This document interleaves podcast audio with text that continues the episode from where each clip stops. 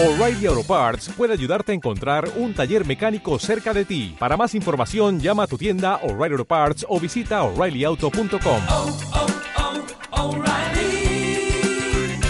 oh, Parts.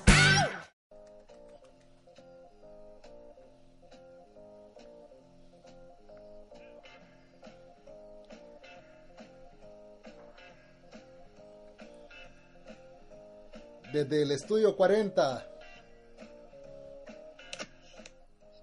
DJ Bombiux presenta el podcast relajado. Así como Michael Bublé sale para esta época, hemos salido a cantar. ¿Qué dice el público? ¿Cómo están? Aquí empezando el año. Con ustedes. No nos dieron permiso de hablar. Arturo Wolverine Varías desde Canadá. Aquí di- digeriendo todo lo que nos dejó el año, el cine y la televisión. Recalentado Torres. Aquí desde mi guarida cinéfila en la Montserrat.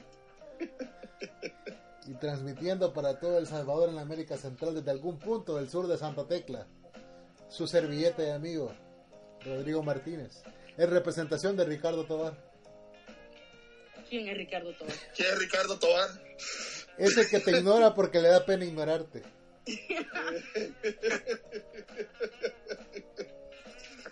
Ay, Bueno, ¿quieres dar la noticia, Rodrigo? ¿Cuál noticia? ¿Por qué estamos transmitiendo así desde cada quien en sus guaridas? Ah, porque nunca nos podemos juntar, entonces ni modo, hay que hacer algo. Y ya que no podíamos cerrar el año sin un podcast, bueno, lo cerramos sin Lo podcast. cerramos en un podcast. Pero hay que empezarlo bien, así que empecémoslo con este para hablar va. de lo que es y vendría el siendo. 2018, el 2018 ha sido como en el cine, para Luz Cámara Podcast, un verdadero fracaso, porque no sacamos un solo podcast. Yeah, uh. Ya lo podemos llamar año sabático.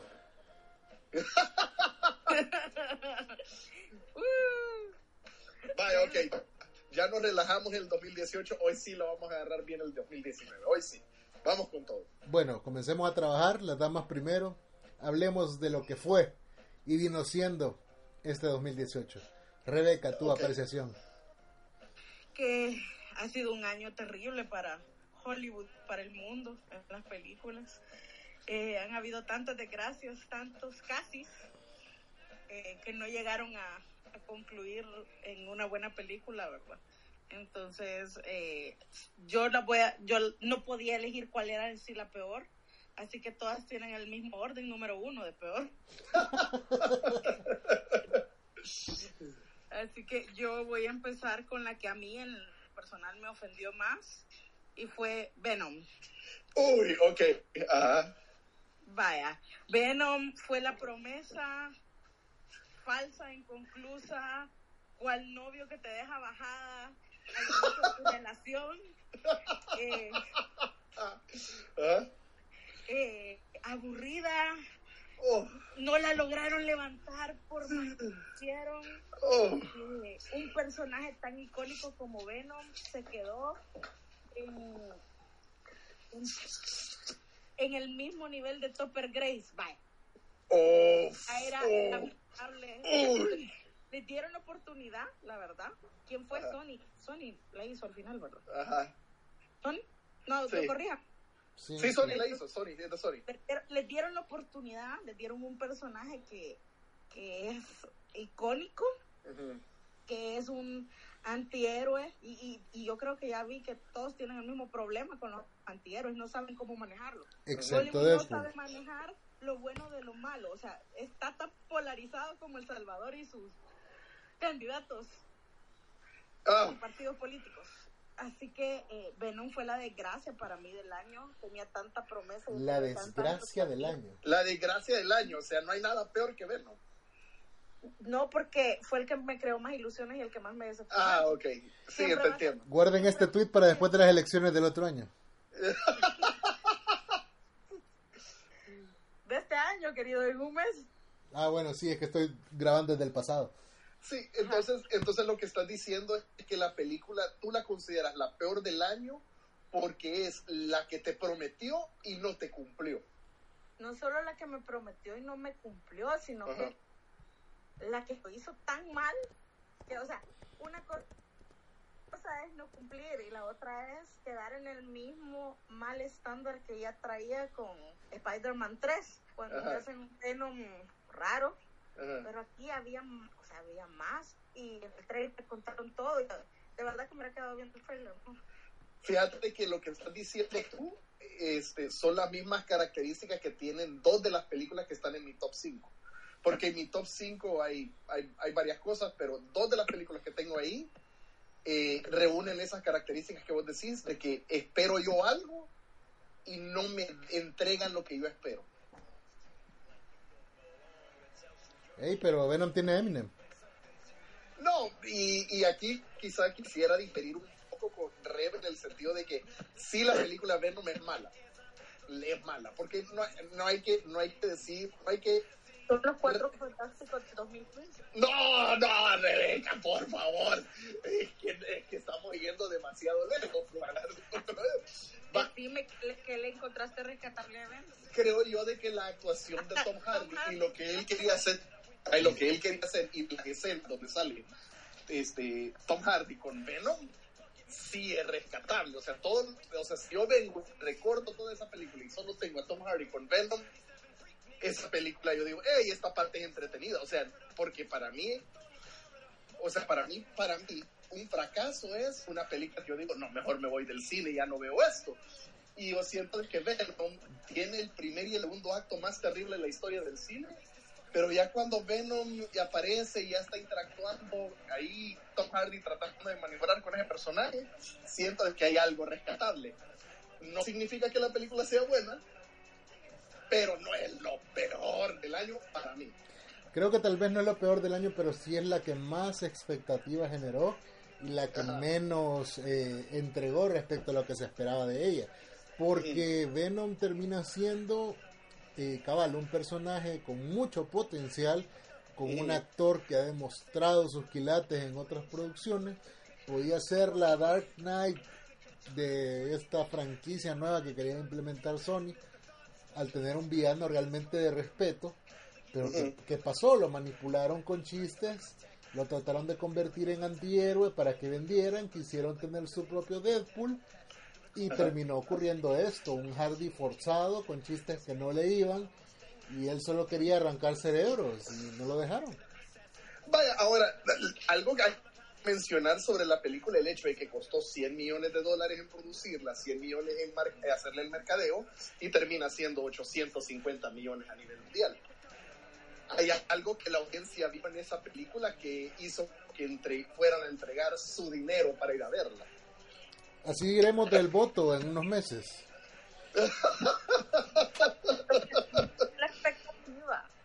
No, y, y, y, y- y hay que ver también, y es, es, es eso de que sí, de alguna manera u otra, hay gente que encuentra entretenimiento en esto. Yo realmente la vi y cuando la veo es como... ay, solo las partes de Venom eran como, ah, eso, eso me da risa, eso me entretiene, pero de ahí no, no encontré nada cohesivo. Coherente. Es lo mismo. No. No importa, no, no, no funcionó. Bueno, Pasemos a otra que ya nos estacionamos en Venom. Ok, es lo peor para mí. Vaya, ¿alguien va a decir o sigo yo con el- acércate sí. al micrófono, Rebe, por favor. No, que le he puesto el, el, el, el micrófono. Bueno, Sí. mi siguiente película era Overboard, la que hizo eh, Eugenio Derbez con Anna Fair. ¿Qué? creo que estoy sesgada porque eh, era una película que a mí me trae muchos recuerdos familiares. Que traía Russell con la Goldie Hawn. Ajá. Ahí empezó eh, eh, eh, ese romance que no finalizó en matrimonio, ¿verdad? Pero Pero ahí están, cuar- 40 años de vida juntos. Bueno, dando guerra. exacto. Entonces dije, bueno, que, que era lo encantador de esa película, la química. Lo siento, pero Derbez y Ana Farias eran peor que, la chimoltrufia con el chompiras y el botija juntos. O sea, no. Horrible, sin pasarme esa película. ¿Y vos viste esa película, Rodri? Eh, no, ni sabía que existía. No, este, sí, trataron de hacer un remake de la película de Goldie Hawn con Kurt Russell, con Eugenio Derbez y Anna Ferris. Y concuerdo con Rebeca en el sentido de que la pareja no tiene nada de química para lo que trataban de vender. Decime con quién. Pero es que Más Ana no química, tiene química con nadie. Ajá. Ni con su ex esposo. No, es definitivamente es este la película fue pobremente ejecutada, este no Eugenio Derbez siento yo de que es un buen actor, creo que yo que representa, o sea, es una buena representación latina en los papeles que lo he visto. Aquí simplemente la química con Anna Faris no funciona. La película sigue la misma trayectoria que la película ante ¿Cuál la, que la original. Sí, o sea, es inversa, pero es la misma, es, es lo mismo, o sea, es, sigue los mismos pasos para armarse la película y lo que le hace falta es química y le hace falta corazón. Le hace falta ese toque antiguo que traía Kurt Russell de ser ese, ese trabajador de clase media que tiene dos trabajos para mantener a sus tres hijos, donde él tiene que trabajar a la medianoche para cargando bultos para tratar de, de- de poder llegar al presupuesto que la familia necesita. Y esto siento que le hizo falta a esta película. Es este. eh, entendí lo que querían hacer, pero no lo logran. Ok, para un nada. poco más de estereotipo pedí Arturo. No, es que, es que la película, definitivamente la original, era, era un estereotipo de clase media. Y eso era lo, lo interesante. Es como la, la Casa Fantasmas original. Casa Fantasmas original no se trataba acerca de realmente cazar fantasmas, se trataba de exterminadores. Eh, nada más de que no estaban exterminando insectos, estaban exterminando fantasmas. Es lo mismo. Ese es el mismo concepto que trataba de llevar, pero aquí en el 20, 2018 no funcionó. No funcionó, no funcionó y Anna Ferris definitivamente no ayuda. La pregunta que yo te hago, Rebeca, si hubiéramos cambiado la actriz de Anna Ferris con otra actriz, ¿crees que este guion Con o Sofía esta- Vergara. o, o, no, digamos, este, hubiera funcionado esta película si hubieran cambiado a la actriz con el guion que tenían, con la dirección que tenían? ¿O la película No, porque- igual? No porque Derbez no tiene peso todavía para llevar e- ese tipo de películas. Para, para cargar la película. Él, él funciona como un No, gran actor de reparto, no funciona como un actor principal. Ahorita sí. Te- no te digo que no pueda mejorar, pero. Pero hay que darle tiempo. Acaba de, de incursionar en Hollywood. En Hollywood, ok. Pero ¿cuánto más ¿Cómo? tiempo? Si el hombre tiene como 50 años. Pero pues, eh, nunca no es tarde importa. para empezar. Mira, muchos eh, actores que empezaron su carrera ya entraditos en años. Bueno, la siguiente para sí. mí fue The Happy Time Murders. ¿Cuál? The Happy Time Murders. ¿Sabes cuál es eso? Ah, sí, sí, los la- Muppets Rated R. Los Muppets, los Muppets Rated R. Sí. Me dolió. Uy, ¿por qué? Cuéntanos. Porque yo esperaba que de verdad iba a ser los Muppets descosidos y no me dio risa nada. Ah, ok. ¿Saben, no qué lo más, graciosa. ¿Saben qué es lo más triste de esa decepción, de ese bodrio? Que la dirigió el hijo de Jim Henson. En serio. Sí, Sí. sí, la dirigió él. O sea, qué manera de arruinar el Y negocio que tenía familiar. dos cómicas, o sea, tenía dos cómicas como la Melissa McCarthy y como la Elizabeth Banks, que sí son de peso, pero no lograron. Sobre, No la- sobre todo Melissa McCarthy. No me odien. Y una consulta, ¿y el concepto funciona o no funciona? Era prometedor, por eso para mí fue una decepción. Mira, si querés ver Muppets siendo adultos, yo creo que ahí estaban las prankles de MTV. O sea, ya no. No había que arruinar algo que estaba bien, pues. Los Muppets son los Muppets, los Muppets eh, tradicionales y podían hacer películas familiares muy buenas. Historias que, bueno, los Muppets en Manhattan. Puya, todavía canto esa. Ajá. ¿Ves? No había que arruinar un producto que estaba bien. No ibas a llegar a otro público, al contrario, les ibas a dar un golpe en el estómago de la nostalgia. Ah, ok. Bueno, ya despertó un, un menor. Ya despertó la nena. Ah, Pero continúa con tu otra película, Rebe, por favor. Bueno, la siguiente película que para mí fue quizás por aburrida o porque no la entendí. Al final fue The Cloverfield Paradox. Ah, No, no la logré entender. no te Si alguien me preocupes. Eh, Rodrigo, ¿querés aventurarte a hablar de esa película? Desde, O desde que le vi el título ya entró a mi lista. una consulta. ¿Y ah, te acordás cuando fuimos a ver Prometheus? Sí, pero no tiene punto de comparación. ok, dale. Eh, decinos, Rebe. No, es lo que digo, si alguien me la puede explicar, porque O sea, la vi, no. la terminé de ver y no la entendí. Este, bueno, para un poco de nota acerca de esa película, la trataron de vender a varios estudios y varios estudios la vieron y dijeron, esto no se entiende, no se puede, no se puede vender en los cines y Netflix dijo, tengan mi cerveza que yo la voy a producir. Y así fue. Y así como está ese guion, así se filmó y así incomprensible esa porquería. O sea, no, func- no funciona, no, no, no, no, no, no tiene una trama coherente, no trata de venir y pretende, es pretenciosa, pretende ser una película de ciencia ficción, de tiempo, de, pretende ser un gran montón de cosas que no termina aterrizando en ninguna, con un pobre guion, pobremente dirigida, y realmente, eh, o sea, esperaba yo más, si vamos a meternos en el universo de, si vamos a meternos en el universo de, de Cloverfield. Pues sí, no entendí, así, por eso No. pongo entre las peores, porque dije, eh, la voy a ver, le voy a dar el chance, pero no la entendí y, así, y ahí tienes y razón. ahí murió. Pero ¿Y vos tiene que ver con las otras Cloverfield o no. Es que en teoría querían amarrarlo, pero Yo no no vi se en dónde. Ajá. En yo teoría querían amarrarlo, pero no, pero como te dice el Rebeca, no, si no lo entiende Rebeca es porque no lo hicieron funcionar. Es así de simple. Ok. O sea, ellos trataron de hacer eso, de que iba a combinar, de que todo eso está en el mismo universo, pero si la audiencia no logró entender a la... Ahí vos te metes a YouTube y vas a encontrar Sí. todos los videos de todos los buscando en red, puristas. Y- Repetir, Rebe, y- porfa, que no se te Y es como, no, ¿Cómo dijiste, Rebe? buscando en Reddit, no encontré nada. no encontraste eh, eh, las...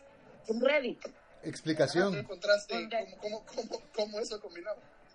va, en Reddit están todas las teorías de conspiración de todo lo que se les puede imaginar en la vida. Y ahí no hallé un de, de apoyo. Bueno, Ahí- si Reddit no te lo explica, nadie puede hacerlo. Nadie puede hacerlo, entonces la película fracasa en ese sentido. Y, tiene, y ahí estoy completamente de acuerdo con Rebe y su elección. O tal vez su éxito era tener a la gente pensando. Y soy yo defendiendo lo indefendible. Sí, es que no- ni siquiera me atreví a pensar, vaya, porque no llegué a... No llegó a tanto, no te invitó a pensar. No te invitó a eso, es que realmente era simplemente filmar un conjunto de escenas que no tenían relación entre sí para tratar de vender un producto de algo que dicen que estaba combinado en un universo que existe. Curioso, mucha gente dice eso de Roma, pero pasemos a otra, por favor. No, no, no, no toquemos ese tema. Vamos Vaya, y la, la última, o mi, mi quinta película de lo peor, es eh, eh, 15-7 a París, A París. dirigida por Clint Eastwood, que dije que tenía que ser Clint Eastwood aquí. Y, Él la dirigió o la produjo. no, él la dirigió. Ay, y sabes no. que no lo vi. O sea, no vi nada de Clint Eastwood. Y no Clint Eastwood, bueno, Clint Eastwood se le permite fracasar una vez en la vida. Vaya, pues per permitís. Esta fue, Ok. Sí, esta esta fue, fue. esta fue. Fue bien mala. Y, y, y te voy a decir quizás que influyó. Eh, no eran actores. O sea, eran los, eran los, los bichos a los que les pasó el volado de París. Y, y estaban en la cámara y no sabían ni qué onza hay. Exactamente, o sea, ese el produ eso es, el pro- ese es un, un trabajo Fue experimental. aburrida. Yo nunca he visto algo de Clint Eastwood que sea aburrido. Pero ni Bridge of Madison County, que dura como tres horas la película. Es aburrida. Ujú. Wow. No, este fue un experimento de Clint Eastwood, lastimosamente no da resultado. Y sí, concuerdo con Rebe en el sentido de que no podés venir y tratar de filmar algo con personas que no son, que no están familiarizadas con el negocio y cómo hacer películas. Fíjate que ahí yo creo que difiero. Ajá, explica. Porque la película causó división, o sea, si vos ves, en, en Rotten tiene 24 y en Metacritic tiene 45, o sea, no es una joya, obviamente, pero cumple el cometido, que es una película experimental. Ujú. Entonces, si vamos a aplaudirle a la película de los mudos por experimental, vea, hay que aplaudirle a esta por la misma razón. Si nos vamos a medir todos con la misma vara, vea, ya saben de cuál estoy hablando. No, para mí es aburrida. Me aburrió, pues. Pero que te aburra no significa que sea mala, porque esto está Roma. Pero ese es otro tema. vela. Vale. Ya les dije mis cinco, sigan ustedes. ¿Y la, y la buena? ¿Lo bueno de este 2018? No, eso lo dejamos para después si querés. Vaya. Arturo, Vale. date gusto. Bye. Este, yo tengo, este año tuvo muchas cosas que realmente no funcionaron. Este, así como eh, dice Rebe, el experimento de Mother fue una de las cosas que yo me quedé, ¿ah? Este, entre otras películas que salieron y entre otros programas de televisión que salieron que para mí no, simplemente no cuajó con los gustos que yo tengo. Entonces, pero este, para entrar en, en, en la temática, este, el número número 5 tengo The Predator, Sí, es la película de Depredador. decepción. Creo yo, veo yo de que cuando me dijeron de que Shane Black iba a dirigir esta película, que es el, el, que, di- el que originó la primera Predator, dije, no puede fallar ese tipo. Ajá. No puede fallar. Qué equivocado estaba. Y ahí descubrí que todo el mundo puede fallar en la vida. Santa Madre de Dios, realmente qué decepción total. Lo único rescatable que tiene esa película y es porque es el actor negrito que sale en, en This Is Us. Ok. Porque por lo que estoy entendiendo, ese muchacho no puede actuar mal.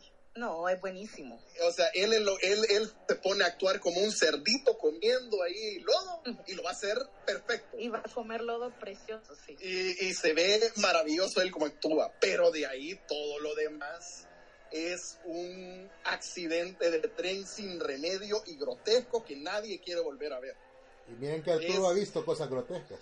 Es que no se puede, es que, es que ni siquiera es placer, no le hallas nada, nada en la cinematografía, no le hallas nada en las actuaciones, no hallas nada en el guion, no hay nada. Yo me quedo, ¿dónde está ese misterio? ¿Dónde está esa intriga? ¿Dónde está ese, eso, eso que tenía el, el Predator original? Ese temor, esa inseguridad de contra qué estás batallando. No, un rotundo fracaso para mí y para todo aquel fanático de la serie. Ok. No sí. sé.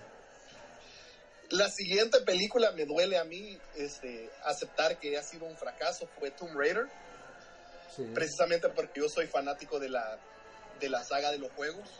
Ni me Especial- acordaba que este año salió. No, este, yo cuando vi el primer tráiler de la película sentí, ah, esto va a ser como el, el juego porque el juego tiene una brillante historia, tiene Sí, un brillante también. setting.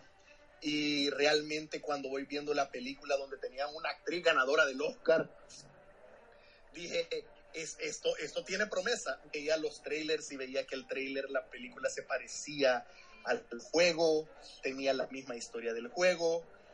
Y luego me voy a verla y digo, qué pérdida de tiempo, 106 millones de dólares perdidos. qué pérdida de talento, qué pérdida de recursos y qué pérdida de oportunidad. Arturo, ¿y la culpa de quién fue? Y lastimosamente es dirección y guion en esa película. La actriz trabaja con lo que se le da. Y si el director no puede sacarle el jugo a su talento, es problema de director, no de actor. Tú decís como Demian Chazelle en First Man. Ah, ay, no, no ya, eh, y ese tema, ese, ese es una decepción general que tengo, pero ese, esa no entra aquí porque hay cosas rescatables en esa película. Pero, Eh, no, yo la tengo lista. ah, bueno, entonces ya, ya vamos a discutirla, ya la vamos a discutir.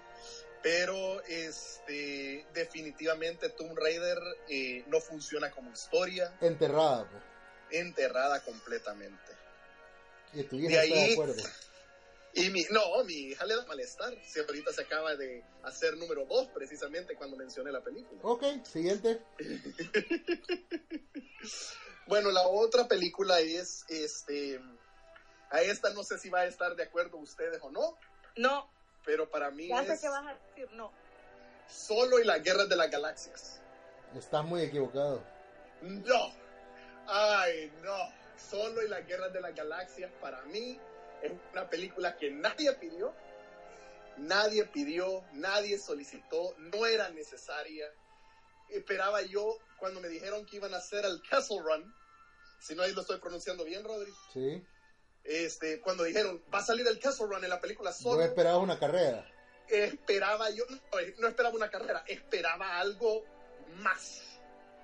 Y no lo, lo ay, no, es el, el nivel de decepción que tuve de esa película fue mayúsculo. El El ver, Chuy, Chuy fue rescatable. Fue un gran Chuy. Chuy, como siempre, nunca falla. ¿Saben qué es lo malo de esa película? Como de todo lo que ella hace. Emilia Clark. Ah, el que es lo que todo malo, Emilia Clark. Emilia. No sé quién le ha dado paz a esa bicha, por favor. Que puede actuar. Sí. Ella solo sirve no, para sentarse encima del dragón, nada más.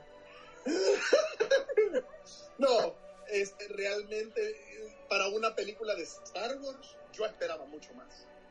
Bueno, Este, pero siento- Star Wars Story. Yo creo que cumple Ajá, desde el no, minuto pero- pero- uno los escenarios, las Pero batallas, One fue una gran cosa. Sí, la, o sea, la, la actuación de, de Woody Harrelson. Para mí es muy buena película. Eh, siento yo de que siento yo de que me queda debiendo para una película de Star Wars. es que no es un episodio, es una historia. No, por eso, pero igual, o sea, Rogue One fue una historia de Star Wars y sentía yo de que para mí rivaliza incluso las películas que son de los episodios. Bueno, o sea, sí. pero El verdadero pero- episodio 1, dicen algunos. o sea, realmente este no no funciona. No no funcionó para mí, no funcionó este cómo estaba armada, cómo no no sé, no no simplemente no me tragué al muchacho siendo el, el, el pirata más temido de la galaxia. Nunca nunca Eso no- suena a tu descripción nada más, porque nunca lo han dicho así. No, o sea, lo, lo- lo- eh, Han Solo es un personaje bien icónico y que este muchachito piense que lo va. Pero una vez más, aquí quizás, y aquí yo me da culpa, los prejuicios míos y mi expectativa de la película, creo yo de que puede ser injusta sobre ella, innecesariamente injusta sobre ella, toda la expectativa que se tiene de cualquier película de Star Wars. Creo que fue Medicre. Ujú. Pero, eh, o, o sea, no tiene, para mí una película que, una película de Star Wars para mí es una película que, que se ve repetida veces. No, fíjate que depende, eh, te voy a decir por qué. Eh, no en lo que se ve repetidas veces, sino que solo tenía todo en contra, Sí. porque había tenido una, o sea, un problema de producción grandísimo. Y, y yo ya me esperaba algo malo, y cuando la vi dije, hey, no está tan mal, hasta ahí.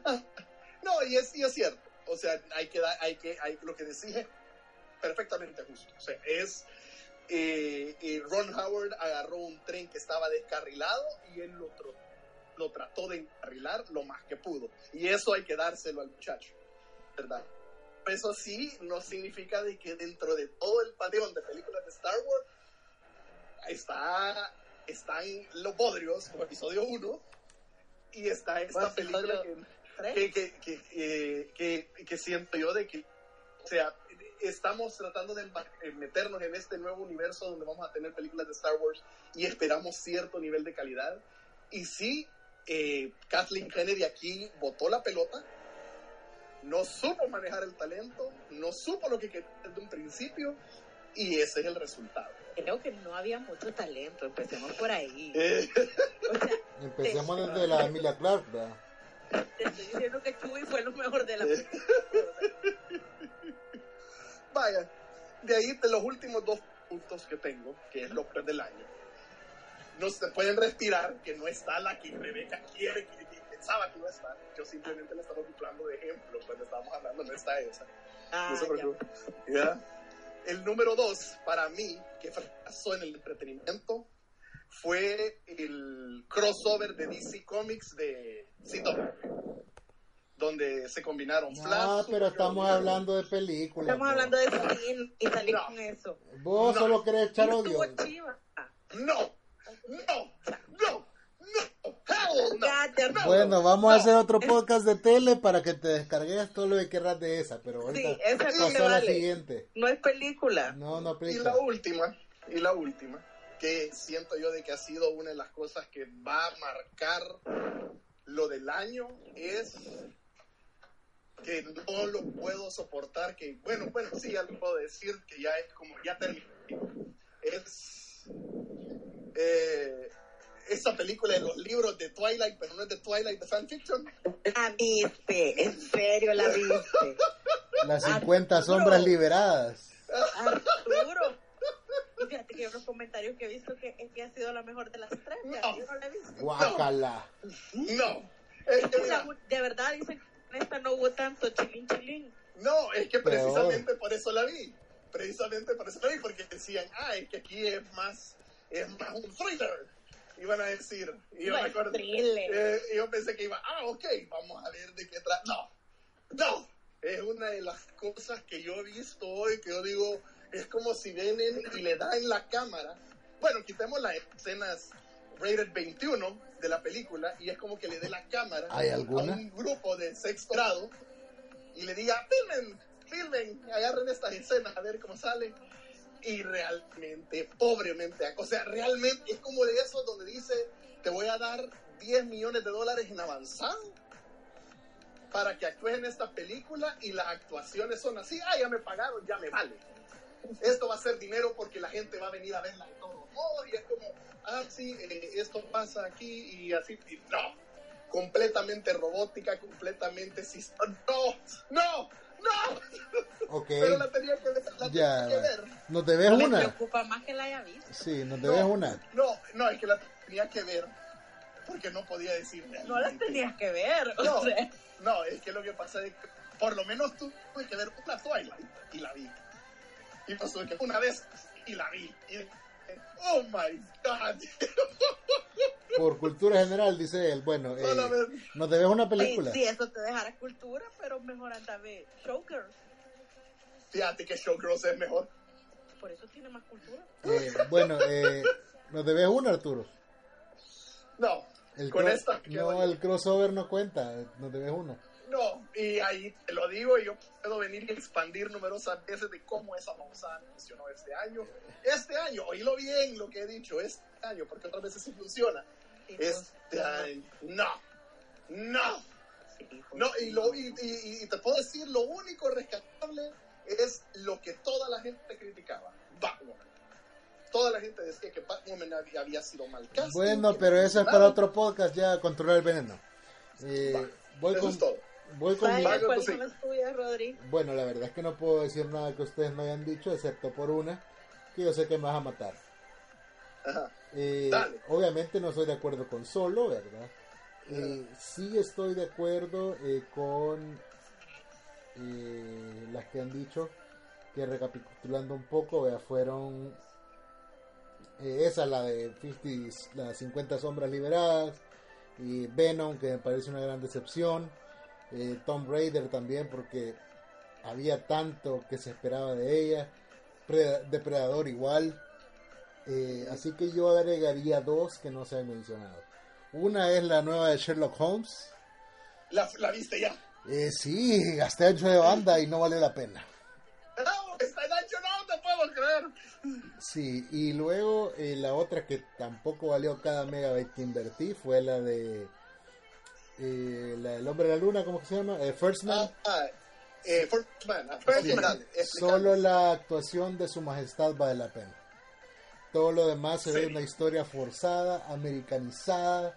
eh, Deje- ¿Verdad que es que mejor dejarle los musicales a Chazelle? sí, glorificar a América de una forma absurda y, darle Uy, con colores Ah, La. Land.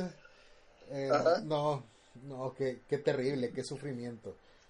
Y la que agrego como mención honorífica, porque sé que no van a estar de acuerdo, pero para mí sí es de lo peor que, no- que se hizo este año, Ajá. Mary Poppins. Mary Poppins. No la he visto. ah, ya la y viste, no, ya la viste. no la he visto y no rompa mi corazón. Ya la voy a ver mañana. Ah, Mary, va, ok. Mary Poppins la fue a ver mi hermana en preestreno y hicimos un análisis bien profundo. Eh, la música no cuaja, no pega, no te invita, no queda en tu cabeza. No hay supercalifragilístico, así que se te quede. Eh, la fantasía es se siente forzada, fabricada. Es mentira que sentir la misma conexión que con Julie Andrews. eh, porque obviamente no es ella. Y segundo, Emily Blunt no sonríe. Es una cara estática, plástica. Trata de imitar constantemente a la Mary Poppins antes de que se encuentre con con el desollinador y ya empiecen todo el baile y todo. Con Lin Manuel Miranda. la actuación de él, increíble. Lo más rescatable. Un papelazo. Un- vaya, voy a venir y ser el, el, la- El abogado del diablo. La película. No- no, pero quiero preguntarte algo. Emily Blunt está alineada a ser nominada a la película por un Oscar. Pero no Así- por esa. Pero por, no por esa, por, eh, por esa está alineada. De acuerdo a cómo se van viendo los números. Por A Quiet Place he visto Sí, macho. no, y por eso te dice de que posiblemente ella sufra este año lo que sufrió John Travolta cuando surgió Prime Colors y surgió A Civil Action, de que ella se va a eliminar sola. Porque Sí. gente considera de Y que- varios. Ahora, ella, ella se, va- se puede eliminar porque ella tiene una gran actuación en A Quiet Place y, y algunos críticos, yo no lo he visto todavía, pero algunos críticos dicen que la actuación de ella en Mary Poppins es soberana. Entonces, eso es lo que yo quería preguntarte. O sea, ella sí actúa bien, pero no es Julie Andrews. O sea, Por eso, pero entonces la Pero está comparando con Julie Andrews. ¿La no está comparando Julia. con Julie Andrews o ella como o la actuación la a- a- puede saca adelante el papel? ¿O no? no, no es Mary Poppins, ¿eh? es una Nanny McPhee Hija de la bonita, pero nada más. Ah, ok. Ok. Bueno, yo entonces. también, espérate, le voy a, como, como Arturo forfeteó una, yo le quiero agregar una decepción, pero para mí, no para el Christopher Robin. Para mí. Ay, contame, contame. Sin contame. pena ni gloria. yo, yo esta, yo, ajá, pasó sin pena ni gloria, yo esperaba un montón, eh, la fui a ver, y la Ujú. verdad es que me o sea, la, la premisa era súper chiva, porque dije, es Hook, yo sé que Hook a muchos no les gustó, eh. ¿cómo se llamaba en español? El, el El capitán retorno del. Capitán Garfio. El retorno de Ajá. Capitán Garfio, a muchísima gente no le gustó, a mí me encantó, es de mis películas A mí me encanta. Y, y, y yo pensé que Christopher Robin iba a hacer algo así. Y dije, ok, sus amigos de la infancia, sus peluches lo visitan, ¿verdad? No es esquizofrénico el bicho. Y la verdad es que. Me no gustaba más la idea de que fuera esquizofrénico. Fue aburrido. O sea, no, no hubo nada cute. Le dices, ay, qué bonito. Me generó este sentimiento. No, no pasó nada. Y, y, y la verdad me dio lástima porque tenía un excelente premisa. Ok. Bueno, vamos al revés. Yo solo las voy a mencionar, no voy a adentrarme tanto. Y ya después ustedes exponen sus 10 mejores de este año, ¿les parece? Ay, cinco- yo cinco elegí, pero bueno, dale. Vaya, 5, perdón, ajá. 5 más 5 hacen 10. A ver en qué coincidimos. Eh, mi número 5, solo porque me gusta llevar la contraria y la puse a robar un espacio. Ajá. eh, Roma. Ok. Ok, dale, continúa. Mi número 4, Ajá. Bohemian Rhapsody. Oh, oh, ok, dale. Ah, Hey, fue una gran experiencia. La película, dale. la eh, película es no mala, dicho- pero, Yo no he dicho nada, yo solo digo. pero en eh, experiencia dale. se llevó el 10. Ajá, va, ok. Eh, Misión Imposible Fallout en la 3. Muy buena elección, Rodrigo. Ok, ¿Cuál? dale. Fallout, misión imposible. Ajá. sí. Ajá. Infinity War en la 2. Ok. Y Ready Player One. Ahí En la uno. nadie la mueve.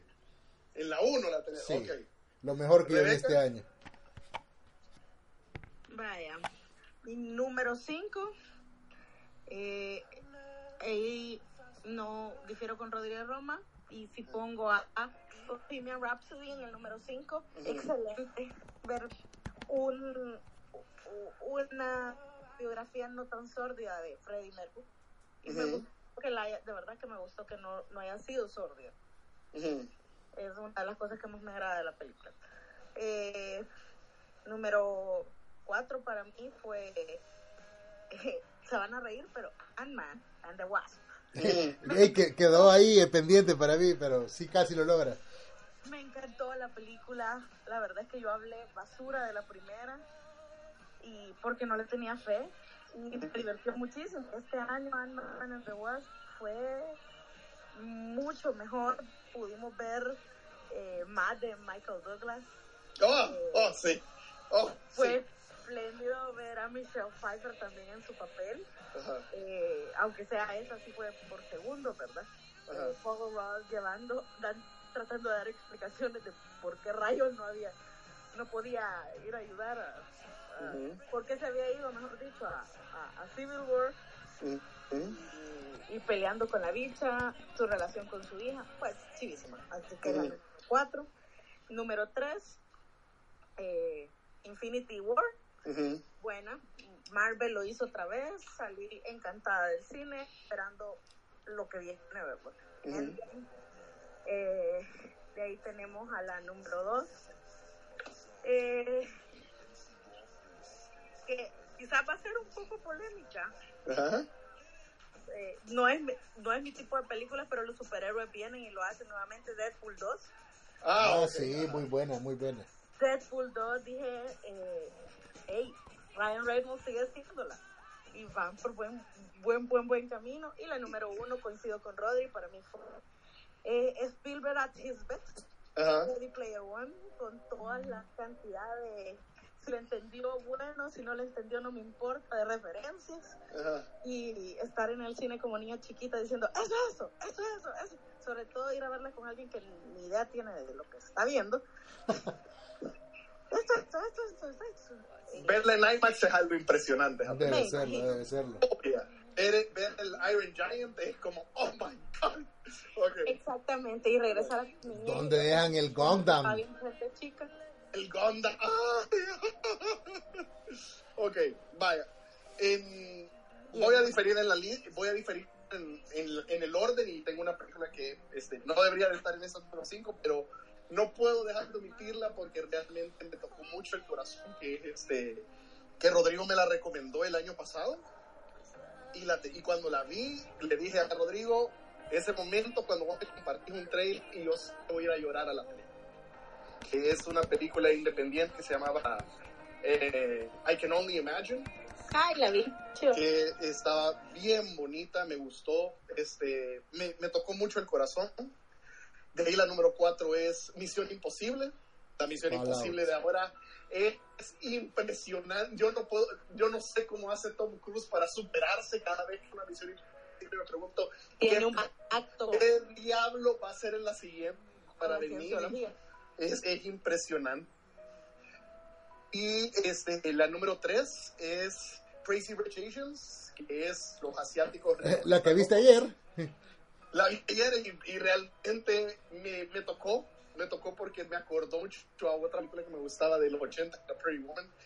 Y la sentí sumamente heartfelt, la sentí que No tocaba la el yo no lo hubiera comparado con Pretty Woman. Ya la vi también, pero No, y, y- y- pienso que y- se debe de quemar la boca para hacer esa comparación. No, lo que sucede es de que le digo yo, le dije yo a Cristina, entiendo yo por qué dicen que es como Pretty Woman, pero tiene más sentido con otras películas, pero me- realmente pensé yo de que a nivel cultural tiene mucho más impacto esta película otras películas que van a ser novida- nominadas al Oscar por su impacto cultural. No voy a decir más. Ok. La número dos es Ready Player One Dos. que eh, la, la dos la tengo porque realmente verla en IMAX fue fue un- es una experiencia única Eh, lastimosamente en ese momento mi esposa estaba muy embarazada Muy bien. How can you be very pregnant? y se durmió se durmió en la película. Así que cuando la tuve que volver a alquilar Pues yo estaba muy embarazada, porque fue como por, por abril, ¿no? pero no no la primera escena ya estaba dormida ya estaba dormida en la escena de la carrera y yo como mi amor bueno bueno pero realmente este, la manera como Steven Spielberg dirigió la película no siento que es lo mejor que Steven Spielberg ha hecho en los últimos 20 años pero sí tengo que decir Steven Spielberg es lo que yo de lo cual yo me enamoré de él. Exacto, a mí me Es- recordó eh, su primera a fase. su primera, esa primera faceta de E.T., esa primera faceta de Close Encounter, esa, esa faceta fantasiosa que tenía él, que realmente, dije yo, Spielberg, no perdés tu toque en esta faceta. Vos podés regresar a esta faceta dirigir algo maravilloso que te hace soñar. Y realmente me siento, creo yo, de que lo, el único punto aéreo que encuentro en la película es que no hizo mucho, no hizo el dinero que yo esperara que hiciera. Porque yo pensé que iba a ser más exitosa de lo que es. ¿A qué creen que se debió eso? Creo yo de que es, el- es, es, es esta, es esta cultura de millennials que no, no logra, no sé, no quisiera decir eso, pero siento yo de que no, no logran identificarse con estos, estos, estas cosas del pasado que a nosotros nos marcaron realmente. O sea, cuando vos le enseñas a un Realmente la apuesta fue para un mercado nostálgico y para lograr un gran revenue necesitabas vender juguetes. Desafortunadamente por cuestiones de derechos la película no iba a lograr eso. Ah, pero, pero no, no quita, no, para mí el Por es de cuestiones que- de derechos quitaron cosas del libro. Ajá, pero realmente la música, el soundtrack y todo, todo de la película funciona y me encantó. Y la única razón por la cual no me no, no le doy la número uno a Ready Player One es porque yo sabía que Steven Spielberg lo iba a lograr. Es como ese momento cuando vos ves y le das la pelota a un jugador de fútbol y sabes que va a ser un gol. O un beisbolista que va a hacer un honrón, ya ves que lo va a hacer bien. Bueno, Cristiano, ¿y la Entonces- número uno? Pero quizás la número uno me encanta precisamente porque no esperaba que fuera tan fina. Fue A Quiet Place, que es con eh, John Krasinski siendo su primera película que. Es, me quedé yo, A mí sí me gustó. De Dicho- fondo está el soundtrack de A Quiet Place. dicho O sea, nada. realmente el hecho de que vos podás Ojo, sacar dirigió- una película y dirigirla ese, con esa utilidad que Y tiene, dirigió a la bicha que es también ah, la- es sordomuda. es sordomuda, no ha de ser fácil. no. Como sea, tampoco es fácil dirigir actores que no son actores.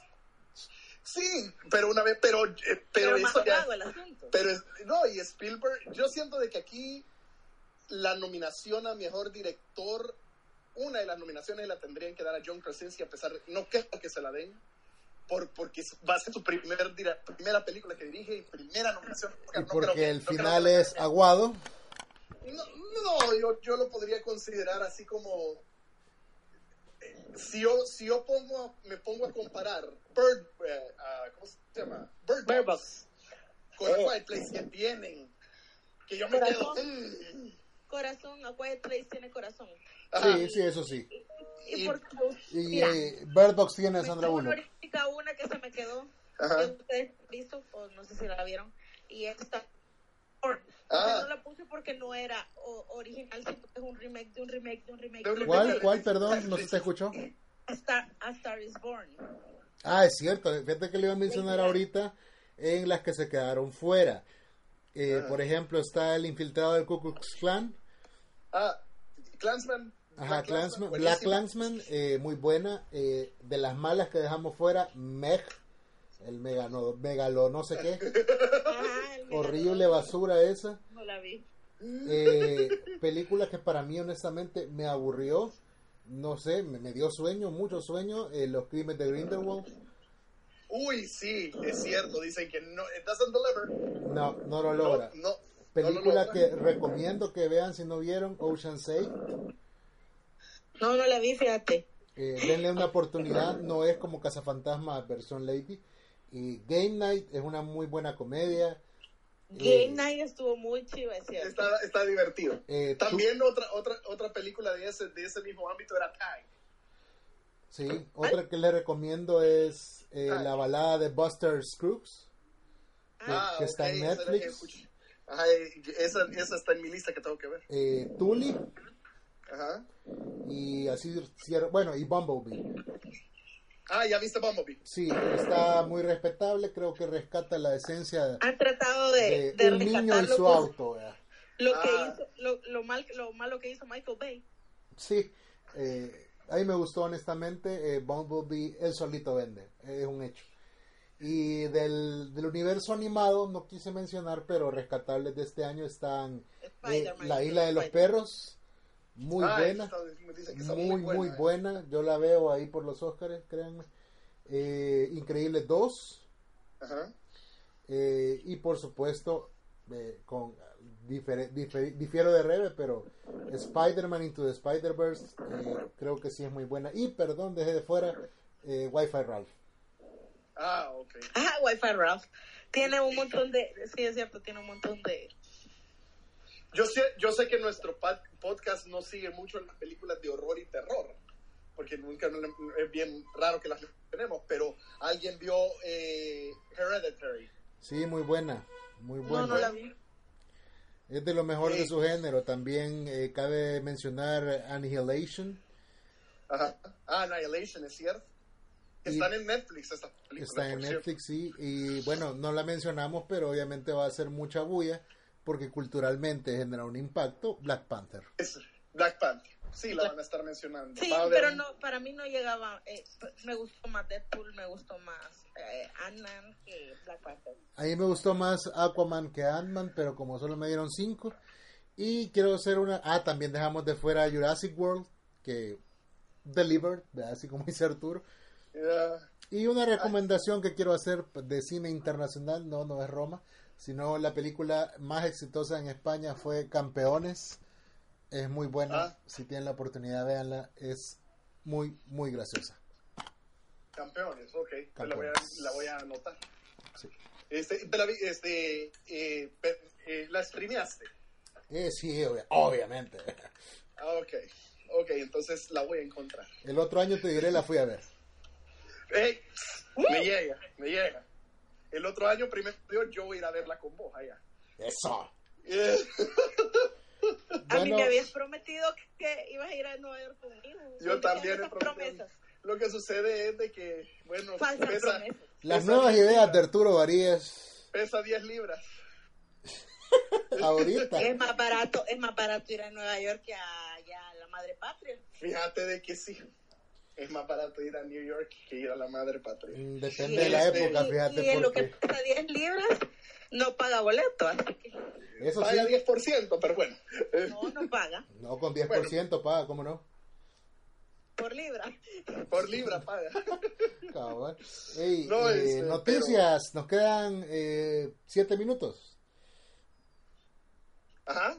Noticias. Pues noticias es que Noticias. hicimos podcast y, ya solo en eso es noticias. No, vamos, a estar, vamos a estar así.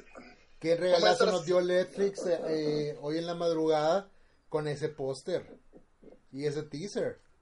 El que pasó, Yo- perdón. Yo lo compartí a las 2 de la mañana. Ya ven, ese fue un buen madrugón de Netflix, esa es buena noticia. ¿Qué es lo que publicó? 4 de julio se estrena la tercera temporada de Stranger Things. Ah, ok. ¿Y Game of Thrones? En abril. Uy, 29 de abril, si no me equivoco. ok. Vamos a hacer un podcast solo de spoilers. Vamos, eh, sí, creo yo de que hay que mencionar de que hoy sí, hoy con esta nueva modalidad, creo yo de que sí podemos hacer podcasts un poco más frecuentes. Vamos a ver cómo queda ver y si al público escucha. le agrada, cabal. Ya. Otra noticia es que hoy se estrenó la tercera temporada de una serie de eventos desafortunados. Ya está disponible en la plataforma de la letra roja. Y hay avances en las noticias de que Netflix quiere las crónicas de Narnia. De Narnia, subí. Y Santa madre para de Dios. 2019 ya esperan dar noticias. Y se le dan el mismo tratamiento que a Lemon Snicket. No nos enojamos. Por supuesto. Y Lo- jóvenes, ya dejé, eh, ya me va, eh, papá Rodrigo se va a enojar conmigo, ya dejé el, el reto cinéfilo 2019 para los que lo quieran hacer. Yo, No, lo y- pueden hacer, solo que háganlo en lo que dure el año. Yo soy soltera y sin hijos, con todo el tiempo disponible para mí, no me culpen porque la terminé en febrero. sí, y eso es tardarse para ella. Este, no, hay que, hay que darle crédito a Netflix en el sentido de que sus niveles de producción, los niveles de producción de sus películas han mejorado increíble. En Pero ¿tú sabes por qué es eso?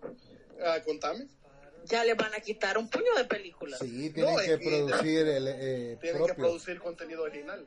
Y es que lo que, y es, y, y uno de los temores era precisamente con, con lo que estabas hablando acerca de Cloverfield Paradox, era de que Netflix estaba ganando la reputación de que cualquier película que los estudios no querían producir, las tiraban ahí y ellos las agarraban.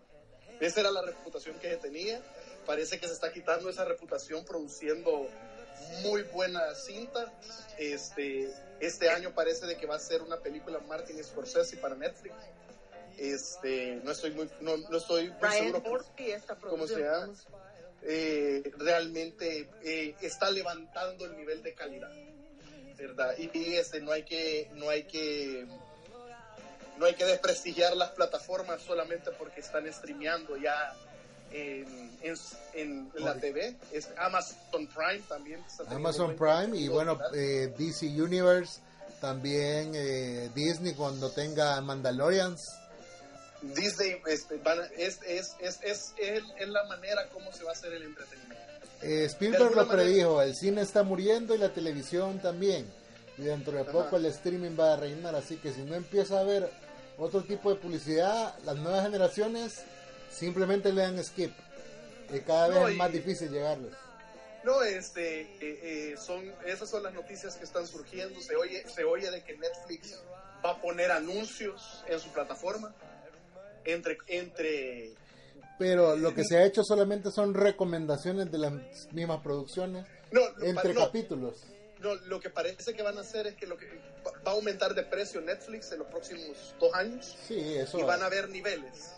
El nivel básico va a tener anuncios y el nivel premium, que creo que van a ser 5 dólares más, va a ser el cero anuncios. Parece que esa es el método, la metodología que van a seguir. Y nosotros le seguiremos dando de comer. Y definitivamente con tantos suscriptores que tiene me sorprende de que no hayan, no hayan, no hayan tomado las ideas para hacer mejores producciones hasta esta fecha. Bueno, cuando, Este, vamos, cuando Michael Bublé termina de cantar es hora de decir adiós. Eh, el próximo podcast de los Oscar o los Globos de Oro, Eh, a, a finales de enero. fenomenal. fenomenal. Entonces nos quedamos con eso. Eso. ¡Salud! Extrañamos a nuestro querido amigo Ricardo. Saludos a Ricardo.